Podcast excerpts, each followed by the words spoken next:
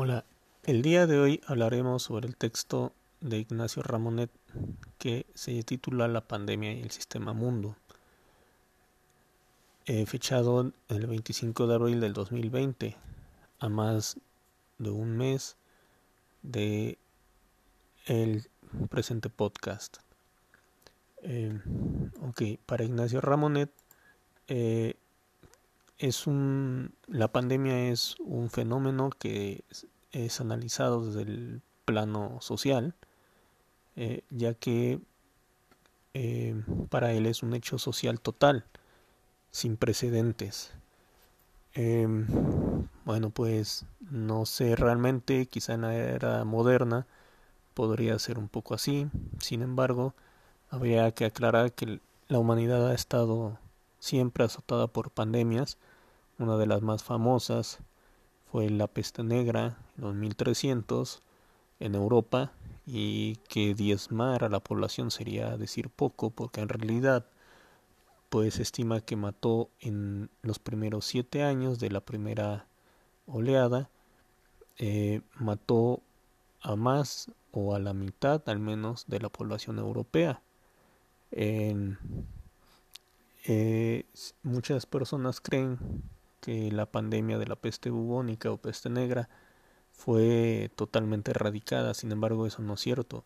Fue controlada hasta el siglo XIX eh, por los desarrollos científicos que supieron cómo se transmitía y eh, por la aparición pues, de medicamentos, específicamente la penicilina, y, eh, pero ha tenido rebrotes como la mayoría de las enfermedades virales, no son nunca erradicadas por la capacidad de mutación de los virus. Ok.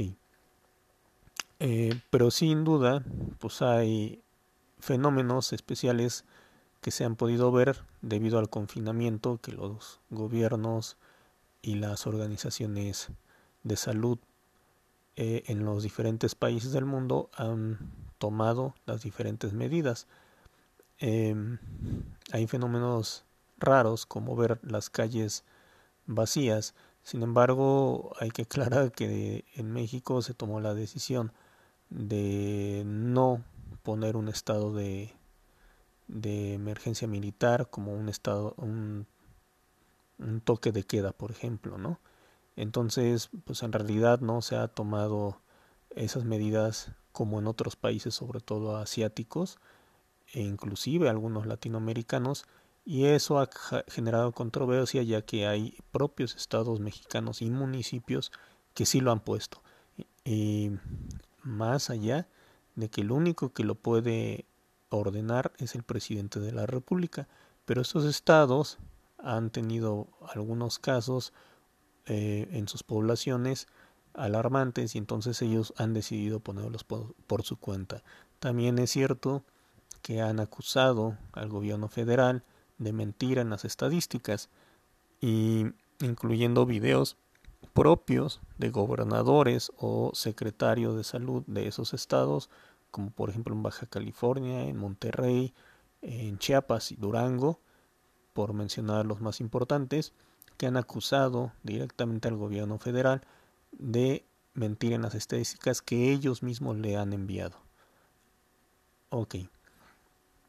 Eh, la principal la causa, por ejemplo, que podemos ver, o más bien efecto, es el efecto mariposa, ya que, bueno, al ser un ser humano, el ser humano una especie gregaria, pues era lógico que algo así se iba a, contagiar por la capacidad de contagios de ser humano a ser humano, de primera persona.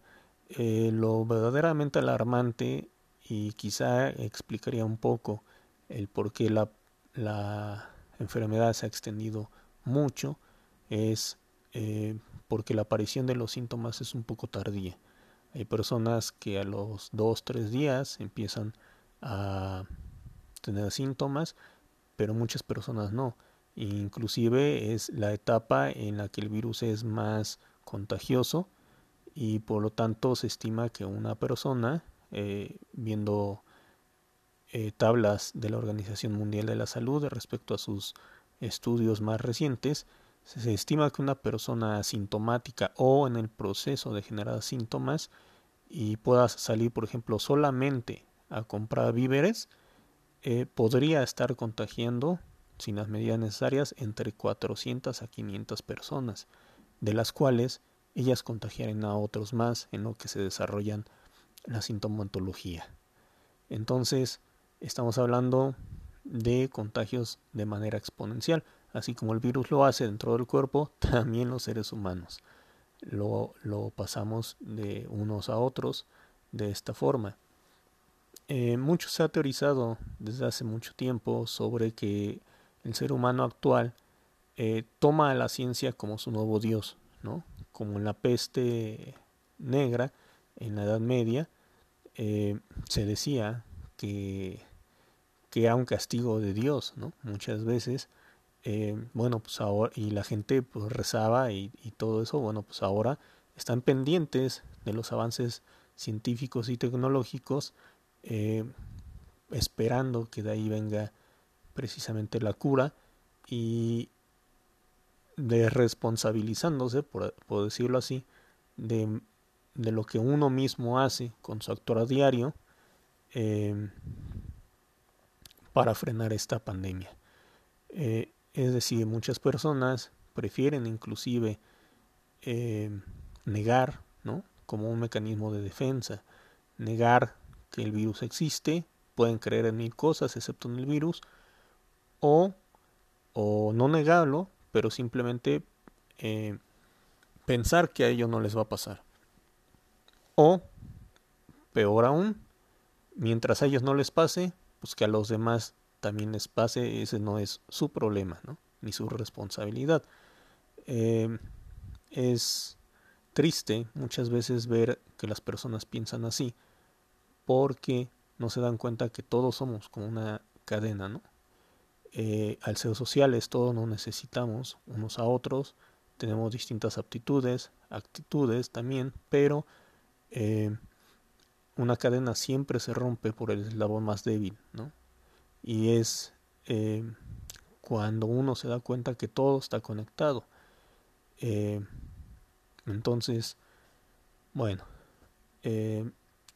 la gente siempre, como también un poco psicoanalíticamente hablando, eh, desea que el Estado intervenga, ¿no? Más que nunca. El Estado, como que todo lo, eh, lo atraviesa en esta verticalidad omnipresente y al mismo tiempo, como lo hemos teorizado, como el Padre que provee al Hijo de todo lo necesario. Así las personas están en, en esta eh, en este confinamiento esperando que el Estado sea el que les resuelva las cosas, especialmente en países de tercer mundo, países latinoamericanos, africanos, como México, como en el país en el que vivimos, porque pues eh, se estima que el 56% de la población de América Latina eh, vive del comercio informal, es decir, pues no tiene prestaciones ni seguridad social. En México eh, en base a las teorías neoliberales de los últimos sexenios, bueno, desde los años 80 para acá, pues se ha visto como la seguridad social cada vez se ha reducido más. No es la época del milagro mexicano, no es la época ya de un instituto mexicano del seguro social fuerte, y entonces, eh, a pesar de los supuestos esfuerzos de nuestro presidente, la verdad es que la eh, salubridad se ha privatizado mucho. Entonces, pues las personas que viven inclusive al día no tienen para pagar un hospital cuando es necesario. Y entonces esto rebasa en gran medida pues a la población que además tiene forzosamente que salir a trabajar porque viven al día. Eh, muchas personas piensan eh, que todos los demás son inconscientes por salir y no acatar las medidas de salubridad. Sin embargo, hay que ponerse a pensar que no todos tienen la posibilidad de poder estar en sus casas y tener el dinero suficiente o ahorros o inclusive una seguridad física. Muchas personas viven hacinadas en un pequeño lugar, un pequeño, por ejemplo, un departamento, etcétera, eh, y eso genera violencia, violencia de todo tipo, física, psicológica, en fin. Entonces, eh, sin duda, el que las personas quieran que estos estados que han sido rebasados eh, intervengan de esta forma es lo mismo que los estados hacen con organizaciones internacionales, por ejemplo la Organización Mundial de la Salud, ¿no? Eh, en donde también se han visto cortos, se han desbordado por eh, una mala preparación de este tipo, digamos, de infraestructura sanitaria para poder lograrlo. Sin embargo, eh, muchos países, sobre todo aquellos de corte militar, por ejemplo China, o dictaduras, ¿no? Eh, Corea del Sur, Corea del Norte, Singapur, em, países islámicos, eh, son los que posiblemente han logrado un poco mejor contener a la pandemia o por lo menos aislar los brotes y em, y tener las medidas suficientes para contenerlo.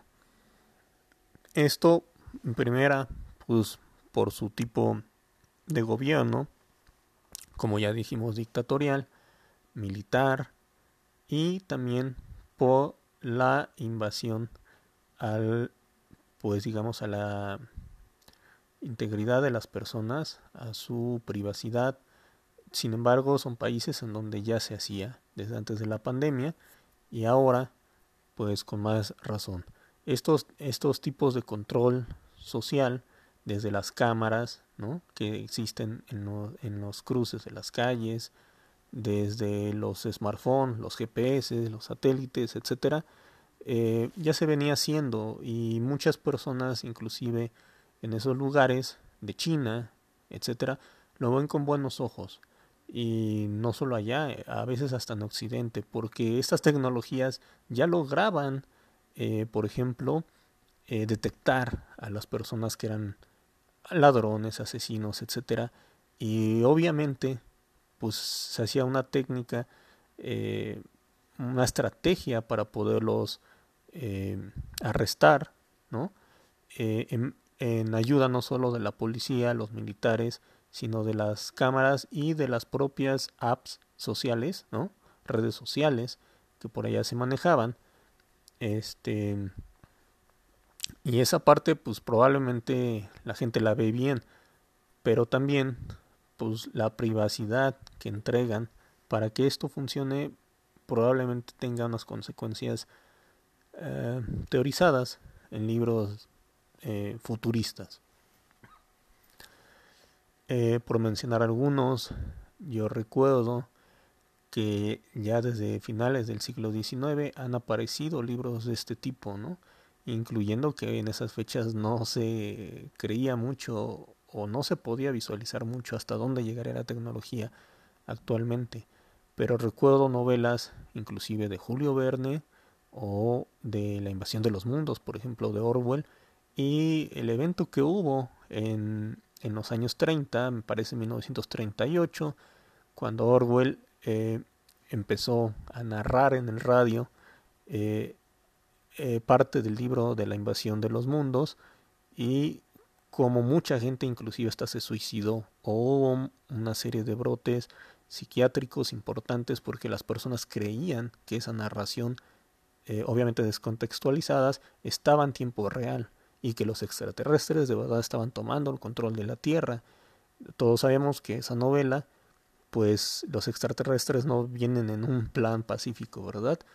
Eh, ok, bueno, ahora en los años 50, finales, eh, el libro de 1984, que también nos pinta un mundo, un mundo ya globalizado, en donde curiosamente, después de una pandemia, ¿no? el, se instaura un, orden mundial, un único gobierno, y ese único gobierno eh, promete la felicidad y el progreso y la felicidad de todos sus ciudadanos siempre y cuando ellos pues entreguen esa parte de la privacidad. Entonces a través de cámaras y una serie de avances tecnológicos ellos están todo el tiempo espiando a, su población eh, con el fin de controlarla. Eh, en este sentido, inclusive instauran una policía del pensamiento en la que había que cuidar hasta sus pensamientos de uno, sus actuares, porque eh, todo el tiempo podían eh, desaparecerte inclusive, ¿no? Si no convenía el sistema. Eh, pues esto, vuelvo a mencionarlo, se volvió a teorizar por ahí del año 2000, 2001, en otro libro llamado Leros Electrónico. No recuerdo ahorita su autor, pero en ese libro cabe mencionar que la mayoría de, los avances tecnológicos futuristas ya existen actualmente. Mm, eh, inicia pensando en dispositivos como la Kindle, por ejemplo, y cómo deberían de ser. Y bueno, al par de años salió la Kindle y luego desde el 2007 para acá, pues todos sabemos el advenimiento de los smartphones. Sin duda, eh, hay una muchas teorías conspirativas pero bueno, más allá de eso, sí podemos decir que Estados Unidos o el bloque occidental contra el bloque oriental, que es China y sus alianzas inclusive con Rusia, con Corea del Norte, con la India, etcétera, pues han creado prácticamente una guerra fría del comercio. Es decir, han dividido al mundo en dos, en donde los occidentales están contra, en este caso, el bloque chino. Entonces, eh, sabíamos que todo el 2018 y par y el 2019, más en el 2019, eh, se mantuvo una guerra comercial bastante intensa y fuerte entre China y Estados Unidos, al grado inclusive de que Estados Unidos cerró su, su frontera varias veces con aranceles muy o aranceles muy altos a China y que eso causó que China pues por lo tanto cerrara o pusiera mayores aranceles también a sus productos y Estados Unidos pues se vio bastante afectado. Uno de esos casos es la empresa de Boeing, de estas de los aviones, este, que pues, era una de las empresas más fuertes de Estados Unidos y que necesitaba acero de China. Entonces al subir los aranceles en China, porque Trump en Estados Unidos le sube los aranceles a los mismos, pues entonces Boeing y otra serie de empresas se vio bastante afectada, incluyendo la NASA. Otro fue la guerra comercial precisamente de los dispositivos electrónicos como los smartphones, eh, para lo cual China dejó de venderle a Estados Unidos la mayor parte de las tierras blandas, que son las principales eh, minerales que se utilizan en los microchips de los smartphones. Por lo tanto, se cree, se ha dicho, muchas personas, incluyendo naciones, dijeron que Estados Unidos estuvo detrás, la CIA específicamente, detrás del golpe de Estado que le dieron a Evo Morales en Bolivia en noviembre pasado, porque Bolivia, curiosamente, es la principal exportadora de estas tierras blandas a nivel mundial. Entonces, pues era un golpe necesario, como en los 60 a Salvador Allende, porque la ATT necesitaba el cobre eh, que Allende, Salvador Allende en Chile, había nacionalizado hace poco. Por lo tanto, eh, no, no cabe duda de estas guerras comerciales, inclusive de las treguas, de las tres treguas que hicieron el año pasado respecto a eh, el avance de Huawei a nivel mundial. Era empezó a ser los celulares, los dispositivos más vendidos inclusive en, en propio Estados Unidos. Estados Unidos le quitó la patente, bueno, el, el permiso de usar tecnologías como Bluetooth o Wi-Fi, inclusive, para poder intentar frenarlos. Y aunque cayeron 40% las ventas de Huawei el año pasado, se recuperó y puso su propia tecnología tipo Bluetooth, tipo Wi-Fi. Entonces Estados Unidos le quitó el uso de Google y sus tecnologías, a lo cual hicieron sus propias aplicaciones tipo chino.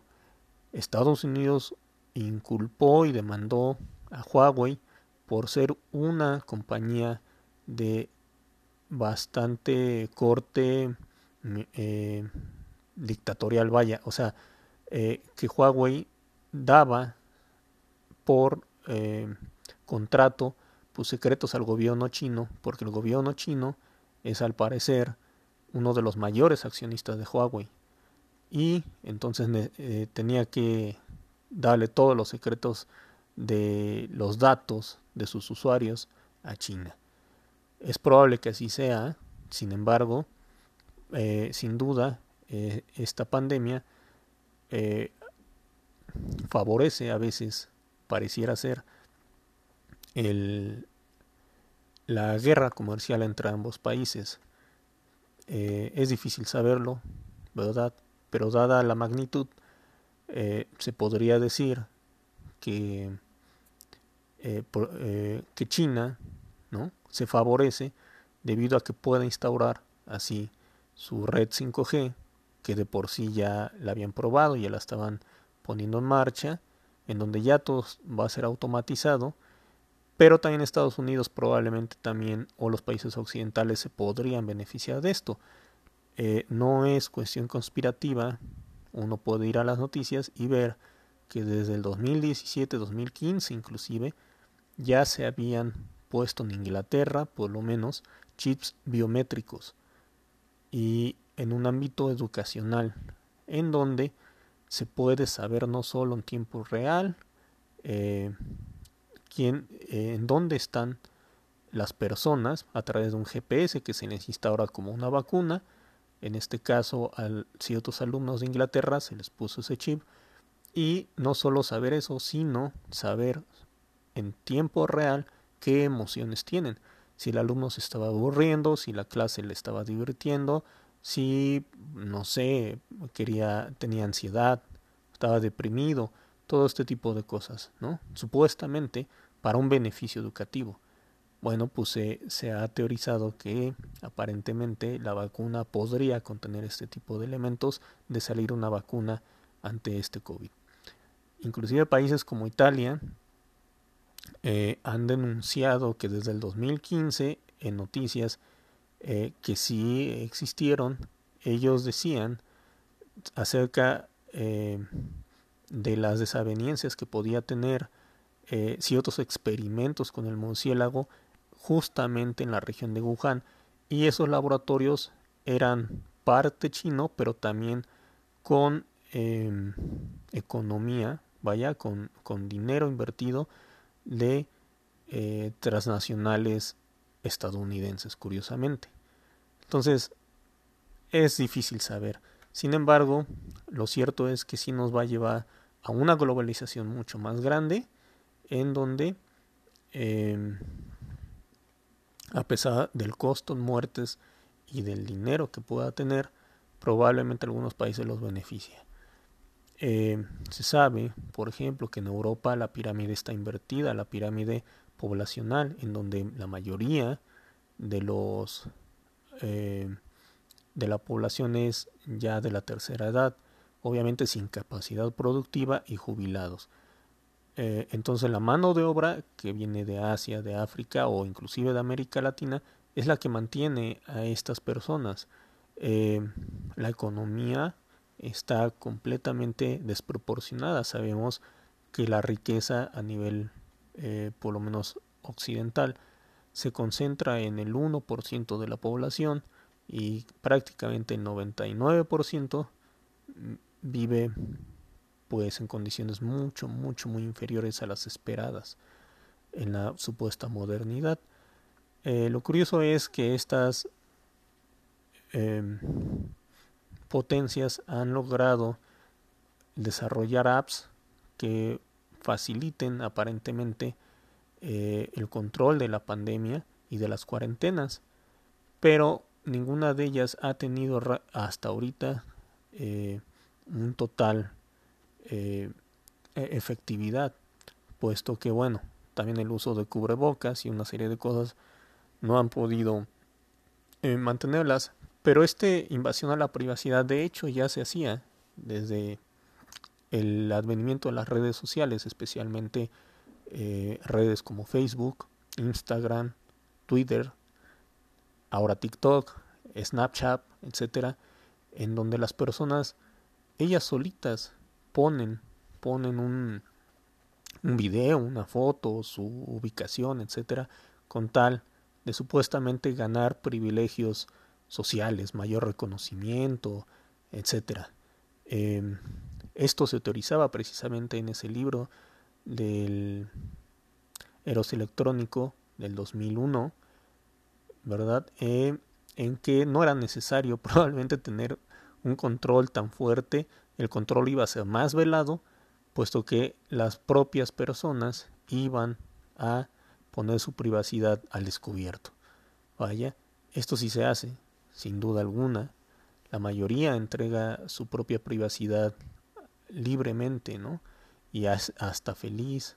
Por eso hay un sinnúmero de estudios al respecto. Inclusive hubo varios juicios a los que Zuckerberg, el dueño de, Insta de Facebook, de Instagram ahora y de WhatsApp también, eh, fue citado porque en cortes europeas y también en Estados Unidos, porque supuestamente se había demostrado desde hace 5 o 6 años que trabajaba con la CIA, brindándoles información.